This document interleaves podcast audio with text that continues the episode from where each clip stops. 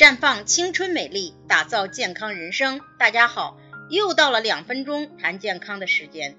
随着社会的发展及女性受教育程度的提升，女性在社会工作中的参与度也越来越高。随着而来的是女性的平均生育年龄也在逐年提高。不少人不知不觉就错过了生育的最佳时期。在医学上，超过三十五岁的孕妇就被称为高龄孕妇。而且女性以期为周期，过了三十五岁，如果不注意保养，生育能力便会逐渐下降。加上有不少女性有流产的经历，这就大大提高了高龄不孕的概率。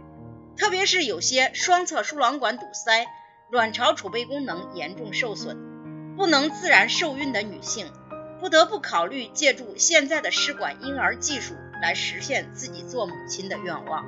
我们都知道。试管婴儿的成功与否与本人的身体状况有着很大的关系。高龄女性试管能否成功，取决于卵巢、子宫及身体其他方面的情况。因此，做试管前需要做孕前检查，并对身体进行评估，然后才能根据身体具体情况制定针对性的试管方案。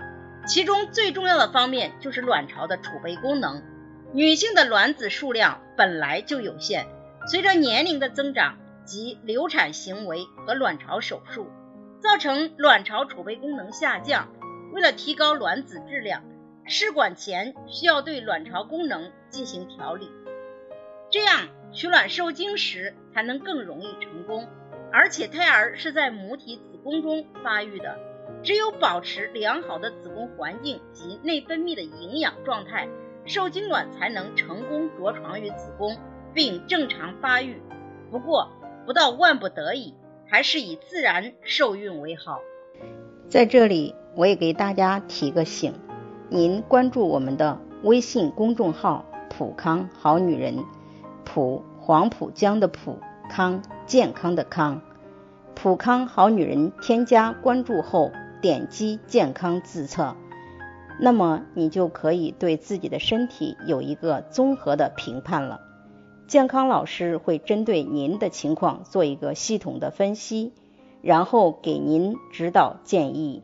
这个机会还是蛮好的，希望大家能够珍惜。今天的分享就到这里，我们明天再见。